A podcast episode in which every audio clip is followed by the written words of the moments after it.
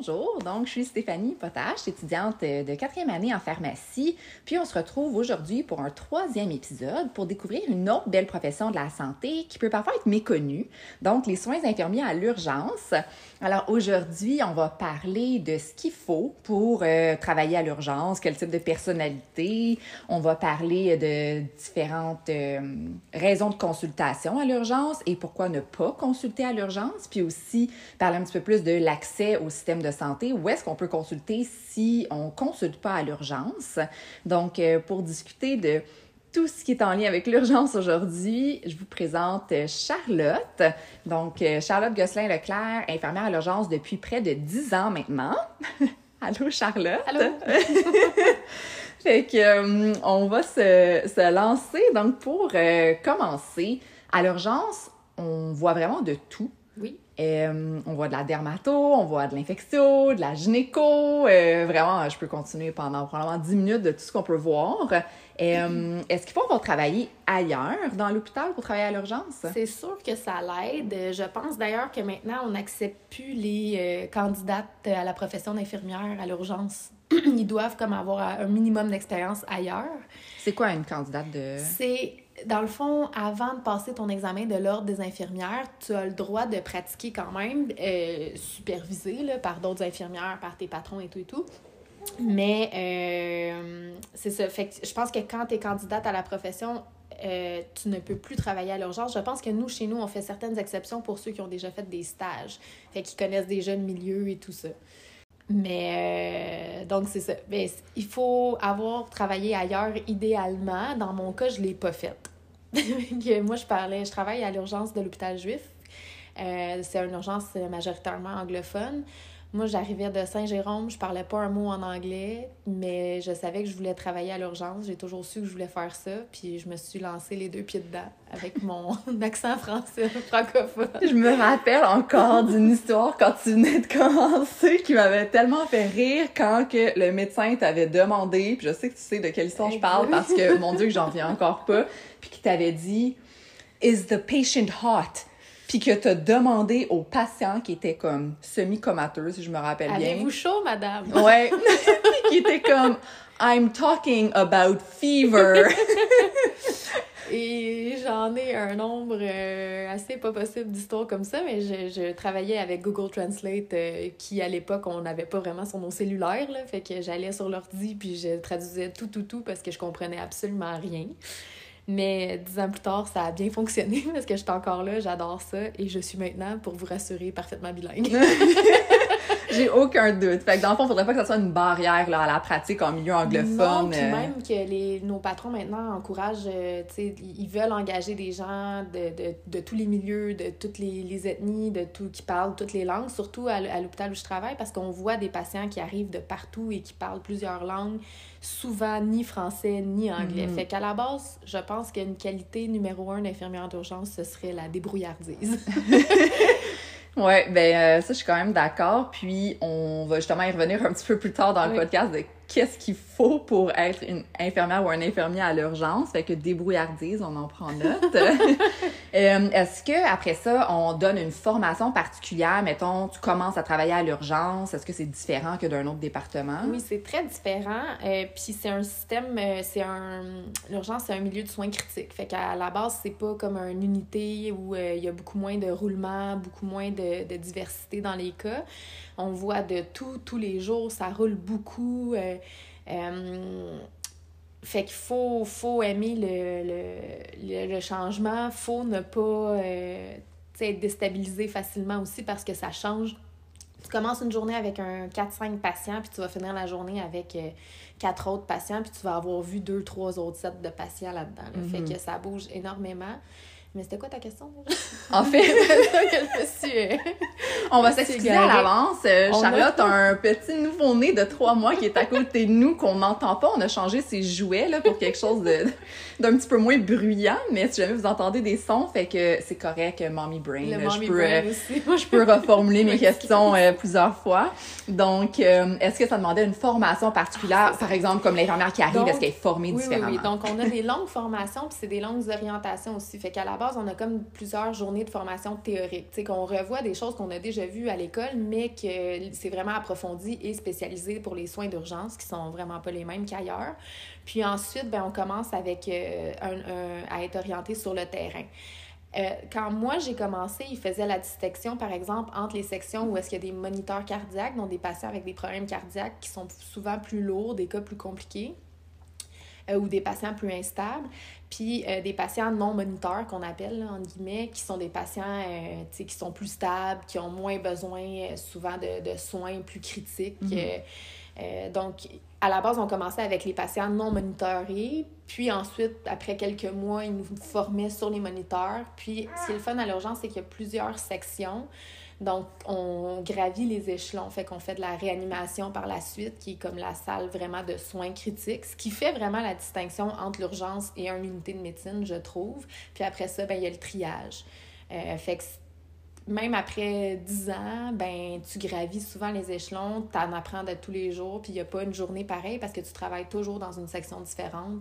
Puis tu le sais jamais le matin en arrivant où tu vas travailler. Fait que c'est toujours une surprise. Puis ça, dans le fond, comme aussitôt que l'infirmière commence à l'urgence, ça va être comme ça, juste pour être sûr d'avoir bien compris. Dans le fond, quand l'infirmière commence, elle a sa formation théorique, euh, fait qu'assis sur les bancs d'école là, mhm. avec euh, un conseiller en soins qui va nous qui va nous former euh, sur la théorie. Ensuite, on fait plusieurs journées de pratique avec une personne qui est comme notre mentor qui va nous former sur le terrain. Puis il y a toujours beaucoup de, de rétroaction là, avec nos patrons, notre infirmière chef. ça va-tu, ça va-tu pas? Est-ce que tu es prêt à voler tes propres ailes? C'est un long processus parce que c'est vraiment pas fait pour tout le monde. Puis il y a mhm. beaucoup de gens en cours de route qui se rendent compte que c'est une grosse tâche, puis que c'est un, un, travail qui est ardu, puis qui, qui arriveront pas, c'est pas pour eux, fait qu'ils quittent.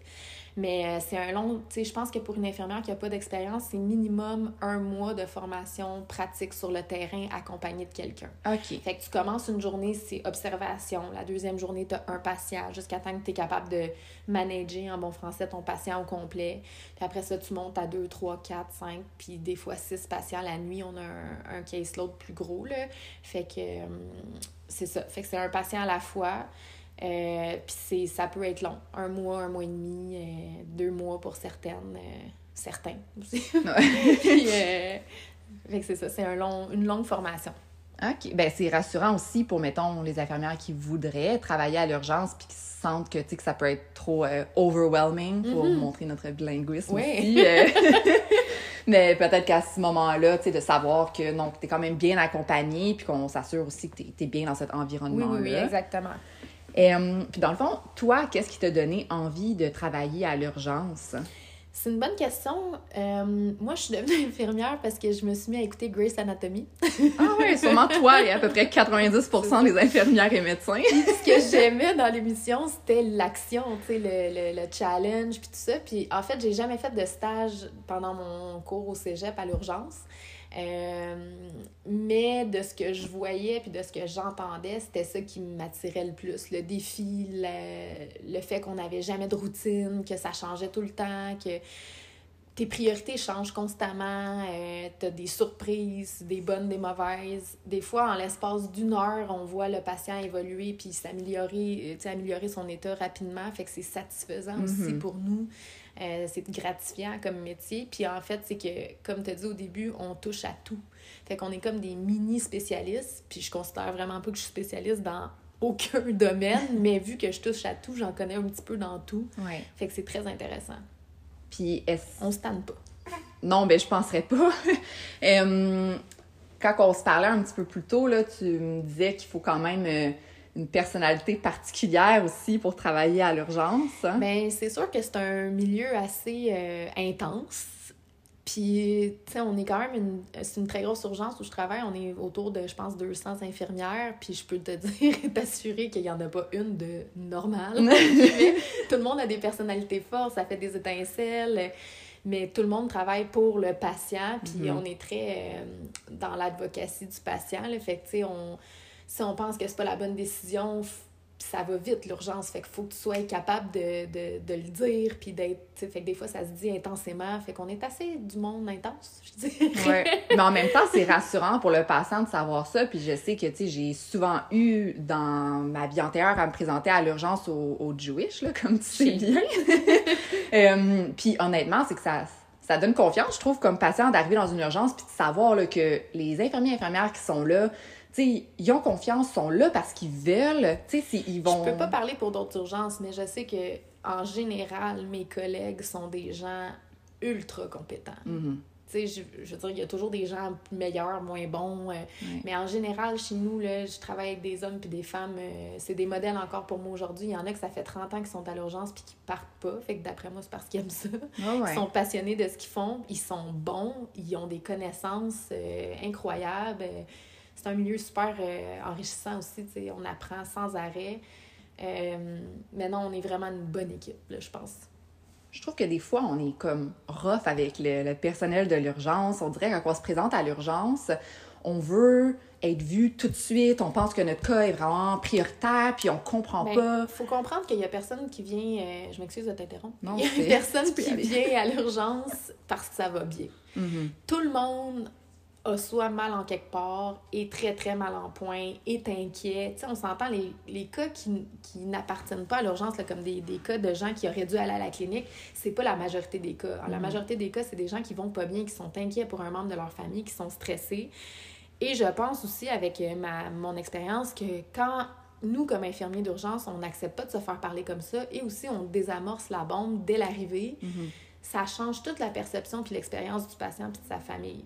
Ouais. Puis de mon point de vue, je parle toujours de mon point de vue parce que c'est tellement vaste ce qu'on peut vivre à l'urgence, puis selon comment même on file, nous, comme personnel de la santé, une journée, ça va changer tout, mais en général, quand on est calme, qu'on rassure, qu'on désamorce, ben ça se passe toujours beaucoup mieux avec les familles. Mhm. Mais oui, les gens, ils sont stressés, sont inquiets, fait que des fois, ils sont, sont rudes, euh, sont bêtes, sont pas fins, sont, ils nous insultent, euh, sont violents physiquement, verbalement, souvent, souvent, tous les jours. Ben, en fait, c'est triste, mais oui, ayant fait un, plusieurs, ben là, un stage en, en hôpital, en pharmacie, les codes white, euh, codes blancs qui sont Ouais. codes de violence, euh, Agressivité. agressivité, ouais. c'est principalement toujours à l'urgence qu'on On les a eu entend. dans les dernières années des cas de, de mes collègues qui se sont fait agresser physiquement, verbalement. Puis maintenant, on a mis en place une équipe. euh, C'était supposé d'être temporaire, puis finalement, ça perdure parce qu'on voit vraiment une différence. On les appelle les Men in Black chez nous. C'est nos super-héros de sécurité. C'est comme une équipe de sécurité spécialisée à l'urgence. Étant donné que l'urgence, c'est un milieu qui est différent du Mhm. reste de l'hôpital, puis que les gens sont plus stressés, plus violents, plus agressifs, ben on avait besoin des gens plus qualifiés pour intervenir. Puis depuis qu'ils sont là, ça aide vraiment. Fait que je sais pas si c'est un mythe, euh, mais qu'une infirmière qui veut commencer sa profession doit absolument travailler de nuit, qu'il n'existe pas vraiment de poste ou d'heure de jour. Fait que je voulais que tu me parles un petit peu de c'est quoi un horaire d'une infirmière. Là, tu peux me parler de ton expérience à l'urgence, spécifique à ton hôpital, mais aussi... C'est sûr euh, que moi, je travaille dans le milieu anglophone. C'est géré différemment. J'ai jamais travaillé en milieu francophone, mais j'ai beaucoup d'amis ou d'anciennes collègues d'école qui travaillent en- dans les milieux francophones. Et, exemple, pendant mes stages, je voyais là, des gens, tu sais, euh, avec le temps supplémentaire obligatoire, tout ça, être obligés de rester, des infirmières en panique, pleurer. Chez nous, il faut comprendre que ça existe pratiquement pas. Euh, en 10 ans, j'ai été forcée, puis même là, forcée, c'était plus ma décision euh, que d'autres choses de rester. Puis finalement, ils m'ont pas gardé le chiffre au complet. Après 4 heures, ils m'ont dit OK, c'est correct, on va manager autrement, puis j'ai pu quitter. Ça, dans le fond, tu parles de TSO. De temps supplémentaire Ouais. obligatoire. Parce que oui, il y a beaucoup de temps supplémentaire. C'est sûr que c'est euh, des horaires. euh, faut pas aimer travailler du lundi au vendredi de 9 à 5. là. Mhm. C'est clairement pas ça et ça sera jamais ça. La réalité, c'est que les gens ont besoin de soins 24 heures sur 24, 7 jours semaine.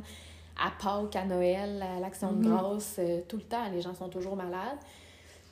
Mais en même temps, il- moi, j'adore faire mon épicerie un lundi matin quand il y a personne à l'épicerie. Ah, je te comprends, je suis pareille. passer des journées de semaine avec mes enfants puis aller faire des activités quand c'est tranquille, qu'il n'y a personne.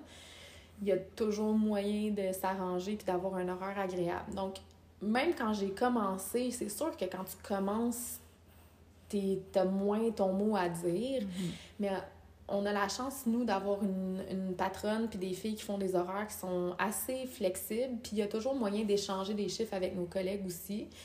Mais oui, il faut faire un minimum de nuit. C'est sûr qu'on travaille une fin de semaine sur deux. Fait que même ceux que ça fait 30 ans qu'ils sont là, non, ils font plus de nuit, mais ils font une fin de semaine sur deux encore.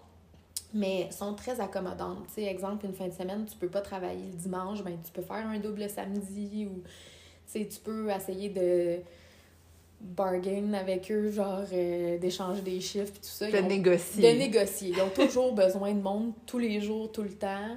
Je suis en congé de maternité, je reçois des emails à tous les jours. euh, OK, on a besoin de temps d'infirmière aujourd'hui, de jour, de soir, de nuit. Fait que tu peux toujours essayer de négocier avec eux. Mhm. Euh, c'est sûr qu'en commençant, tu as moins d'avantages, mais ils vont pas seulement te mettre de nuit. Tu as toujours des postes de rotation qui appellent, là. Fait que tu es soit jour-nuit ou jour-soir. ou euh, Puis à ce moment-là, ben, ils sont obligés de te donner 50-50.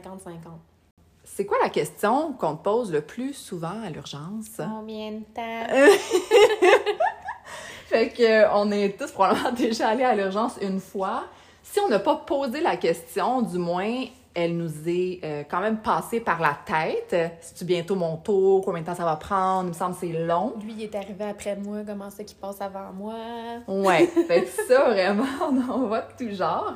Euh, fait que je trouvais que ça serait peut-être pertinent de parler de qu'est-ce qui fait en sorte que les patients attendent parce que, je veux dire, j'ai été plusieurs fois dans une urgence, notamment la tienne, et je sais que les infirmières sont pas en train de jouer aux cartes, puis boire des cafés, puis se parler de leur fin de semaine.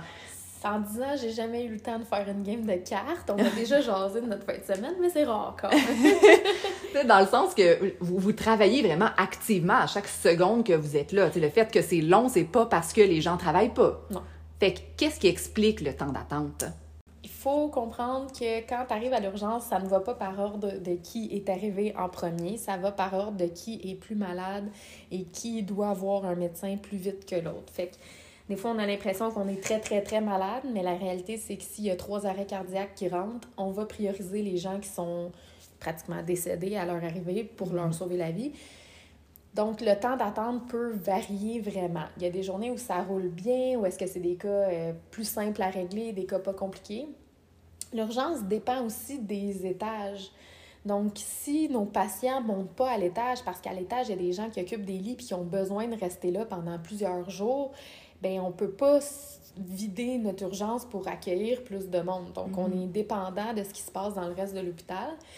Euh, on est engorgé parce que les gens souvent viennent à l'urgence quand ils auraient pu être dirigés vers d'autres ressources. Euh, à l'urgence, chez nous, il y a toujours des médecins. Il n'y a jamais un seul médecin, même la nuit, sont minimum deux. On est toujours euh, bien euh, complet habituellement dans le personnel.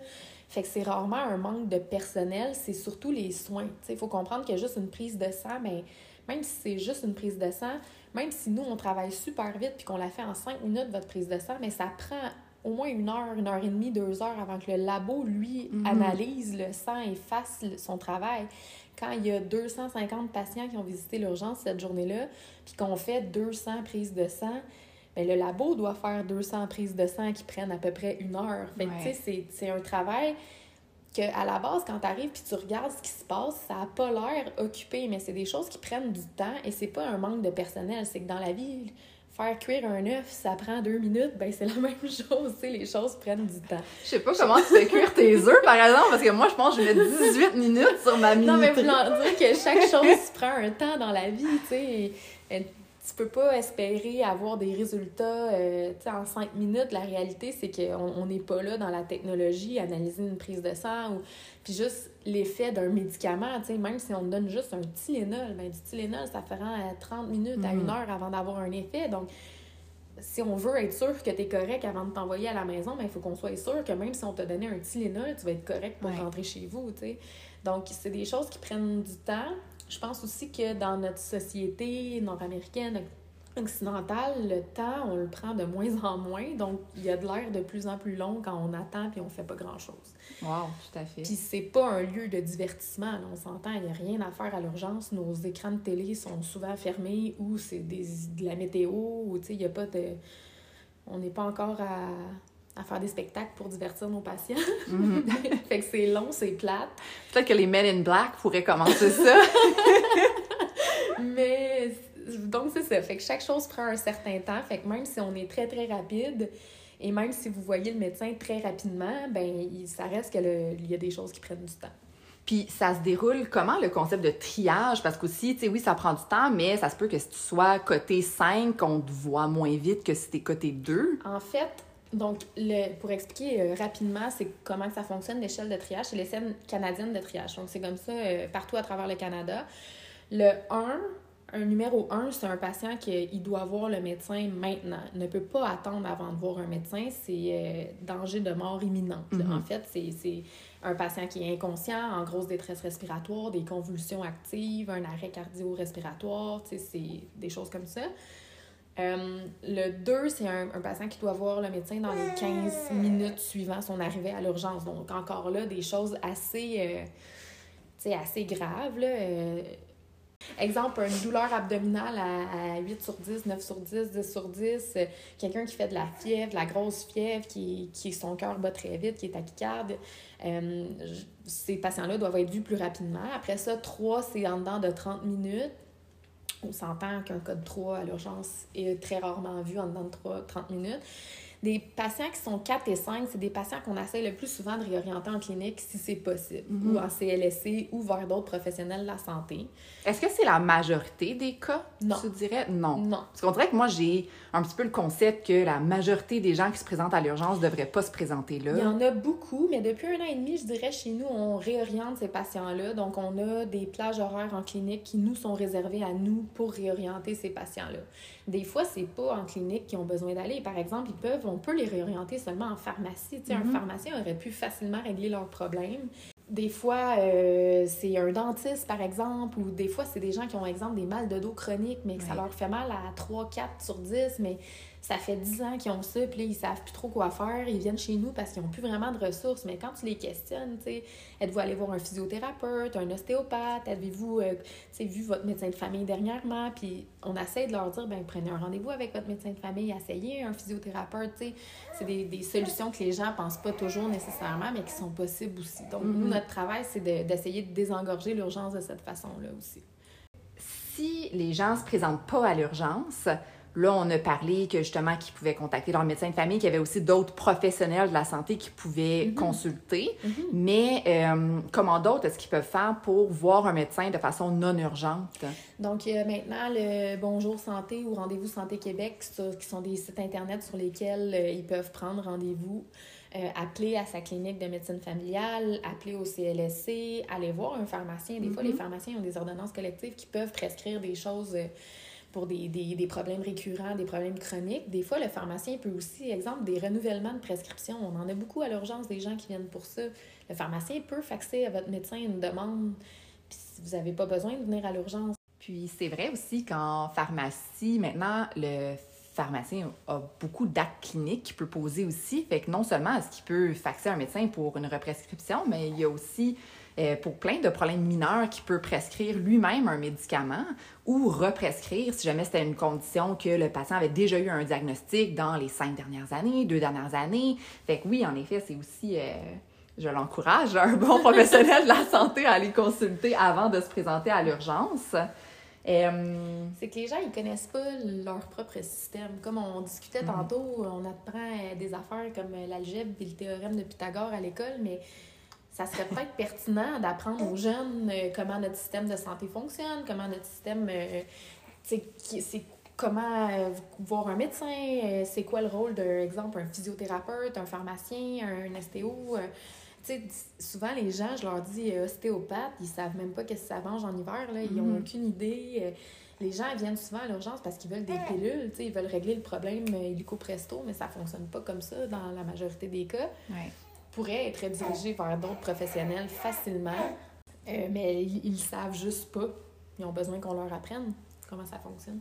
Puis il y a aussi maintenant euh, de plus en plus des infirmières praticiennes spécialisées. il y a des cliniques d'infirmières praticiennes spécialisées. Comment un patient fait pour avoir accès à une infirmière praticienne spécialisée? Euh, Et aussi, c'est quoi, pour ceux qui nous écoutent, là, qui ne savent pas nécessairement? Bien, une infirmière praticienne spécialisée, c'est une infirmière qui a fait une technique euh, ou un bac, en fait, qui est infirmière, et puis qui décide d'aller faire une maîtrise dans un domaine euh, plus, spécial, euh, plus spécialisé. Exemple, les infirmières spécialisées de première ligne, c'est comme des mini-médecins de famille. Tu peux aller dans une clinique, ça va être comme une clinique de médecine familiale. Il y a certaines choses qui ne font pas, mais en général, des, des suivis de maladies chroniques comme du diabète, de l'hypertension, ils en font des 100 rendez-vous pour des enfants qui ont des otites. Ils peuvent te prescrire des antibiotiques. Ils ont vraiment un beau champ d'expertise, mais c'est extrêmement méconnu et au Québec encore très sous-utilisé. Là, on pourrait encore faire beaucoup plus avec nos, infirmières praticiennes. Euh, il y en a qui sont spécialisés, exemple, en psychiatrie, euh, euh, en, néphro, en cardio, il y en a dans plein de domaines. Néonatologie. Oui, néonat. Puis c'est ça, fait que c'est des infirmières qui ont des maîtrises spécialisées dans ces domaines-là pour nous, par rapport à l'urgence, c'est ceux de première ligne qui sont les plus pertinentes parce que quand on a besoin de voir un médecin de famille, ben ils sont médecins de famille, entre guillemets, là, ils peuvent faire beaucoup de choses que le médecin de famille peut faire. Ils peuvent prescrire. Ils peuvent prescrire mhm. euh, des traitements, des médicaments, euh, donner, exemple, euh, si tu as besoin de voir un ORL, ils peuvent te donner une, une consulte pour voir un ORL, des choses comme ça. Là, ils sont très, très compétentes et sous-utilisées. Donc, il faut mhm. les utiliser. Puis de plus en plus, on va en voir euh, apparaître des cliniques d'infirmières praticiennes spécialisées. C'est quoi, mettons, les types de problèmes de santé? Là, on a parlé de demande de represcription, douleurs chroniques, des choses comme ça, mais quoi d'autre? Est-ce qu'on voit souvent à l'urgence qui aurait clairement pu être traité ailleurs? Euh, ben, tout ce qui est chronique, là, des problèmes, exemple, j'ai parlé de mal de dos tantôt, là, des fois, on a comme des gens qui sont qui arrivent, ah, j'ai cette bosse-là, ça fait trois ans. Mhm. Pourquoi vous venez aujourd'hui? C'est souvent au triage, c'est une question qu'on utilise pratiquement avec chaque patient. Aujourd'hui, c'est quoi le problème qui aujourd'hui fait que vous êtes ici? Puis souvent, les gens, quand ils nous disent qu'il n'y a rien qui a changé dans les derniers jours, ben à ce moment-là, on le sait que c'est pas un problème, entre guillemets, urgent. Mhm. Il y a des gens qui viennent, qu'on voudrait réorienter aussi, mais sont tellement en désespoir, ils ont tellement essayé des choses, puis ils n'ont jamais été capables d'avoir les soins adéquats mes patrons m'aimeront pas quand je dis ça parce que oui, c'est des gens qu'on aurait pu réorienter, mais des fois, je suis tellement découragée pour eux, puis j'ai tellement de compassion pour ces gens-là qui ont c'est pas tout le monde qui a les ressources nécessaires dans la vie aussi pour aller chercher de l'aide mm-hmm. puis qui nous tendent vraiment comme le bras et qui nous disent aide-moi tu sais. Non c'est pas un soin d'urgence. Ils vont peut-être attendre un peu plus longtemps mais moi comme infirmière je tiens à ce qu'ils soient vus aujourd'hui parce que leur problème ne peut plus continuer comme ça, puis ils ont besoin d'aide. Mm-hmm. Fait que ça aussi, ça arrive des fois. Euh, mais des problèmes, euh, je sais pas, là, tout ce qui est chronique, euh, des, des plaies mineures, mm-hmm. des, des, douleurs aux oreilles, des, des, douleurs musculo-squelettiques, qu'il n'y a pas de déformation visible ou qui sont arrivées là, plusieurs jours, semaines, mois à date, tous ces problèmes-là que tu viens de nommer sont des choses avec lesquelles le pharmacien peut aider, ben là, absolument. Je veux dire, euh, il y a plein, plein, il y en a plein. Euh, tu sais, exemple, on a beaucoup des jeunes qui viennent, on dirait que les jeunes sont comme plus stressés des fois, là, où ils savent pas où aller, justement. Puis, tu sais, des, des, jeunes qui toussent puis qui ont mal à la gorge, là. Mm-hmm.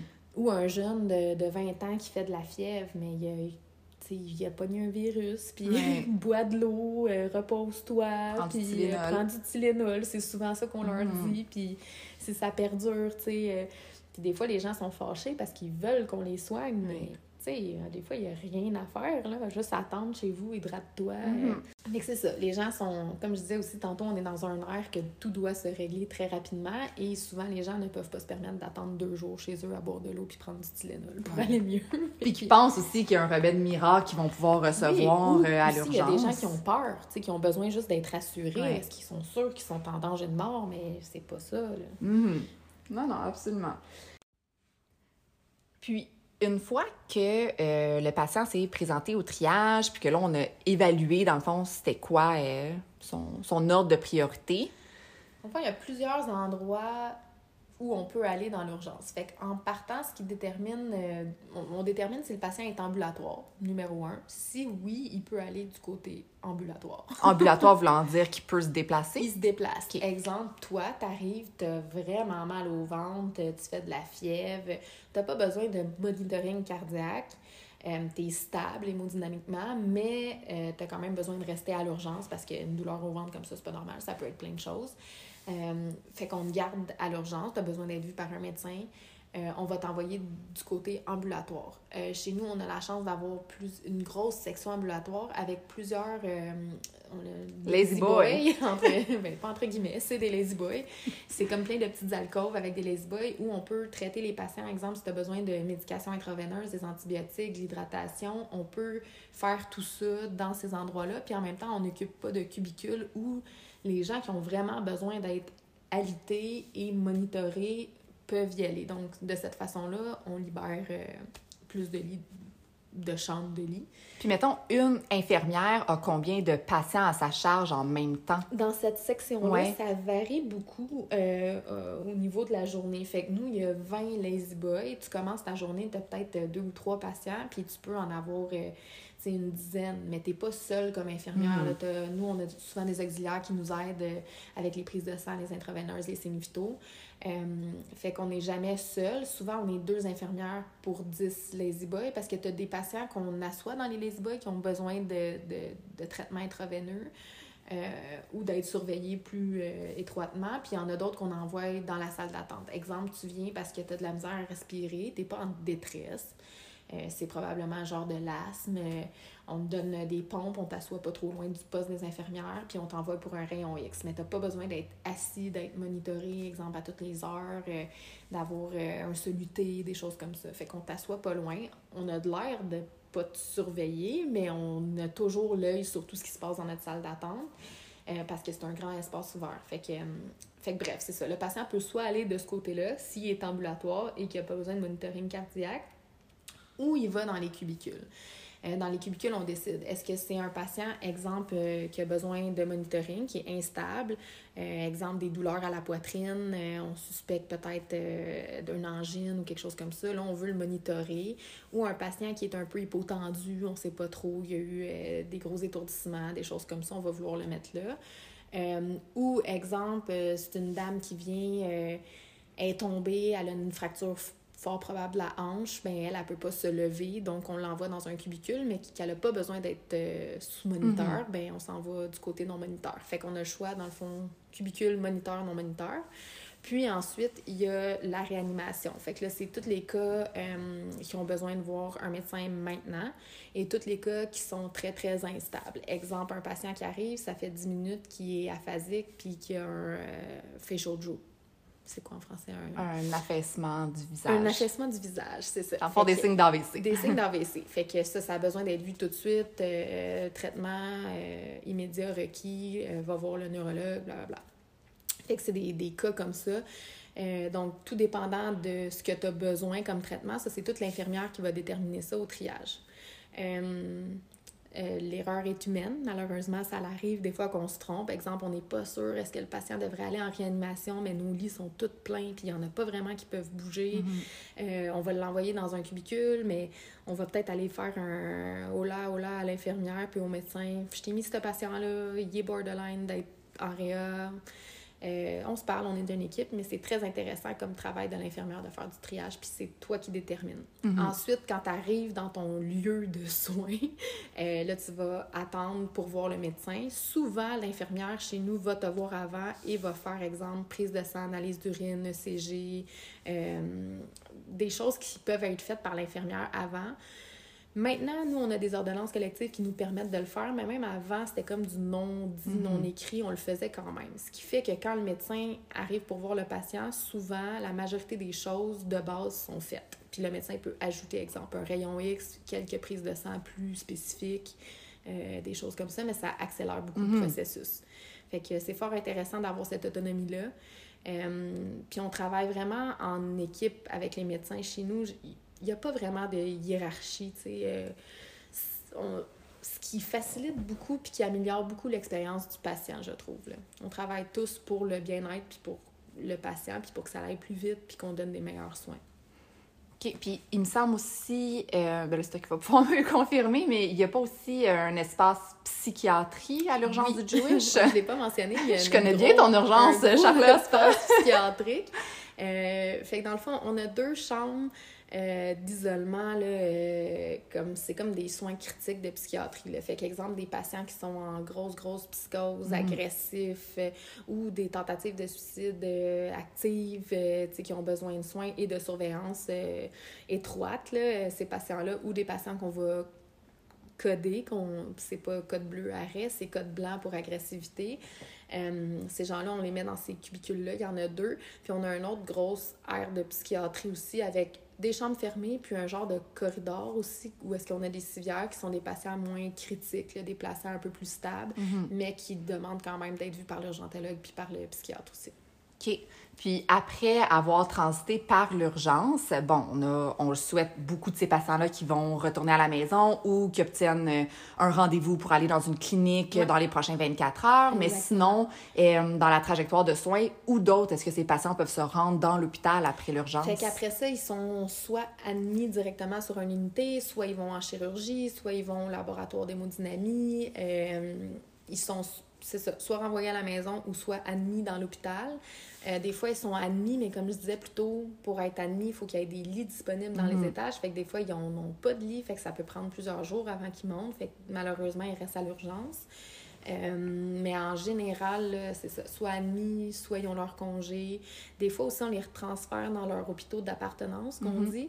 Euh, comme j'expliquais plus tôt, euh, ben, on se parlait entre nous. Là, puis, exemple, un patient qui arrive de Laval, qui a toujours été suivi à la Cité de la Santé, mais cette journée-là, il pouvait, quand il a appelé l'ambulance, l'ambulance a été envoyée chez nous.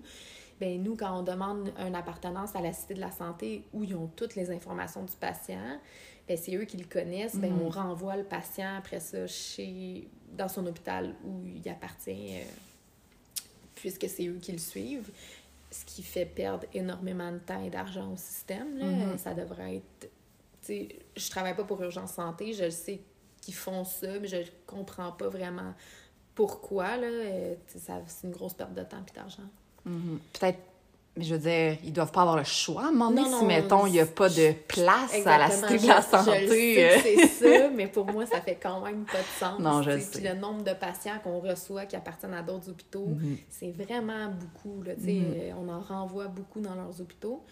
Est-ce que c'est vrai qu'on euh, si on appelle une ambulance, on va nous amener à l'hôpital le plus proche? Non, pas nécessairement. On Ok. emmène, euh, c'est c'est les, les dispatchers. OK. en je sais même pas si c'est un mot en anglais. Dispatcher, ça va en Dispatchers, anglais. Ça sonne bien.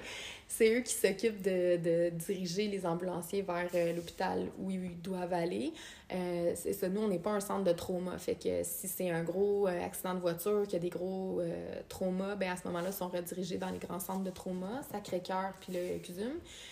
Euh, mais sinon, ça peut aller n'importe où, dans n'importe quel hôpital.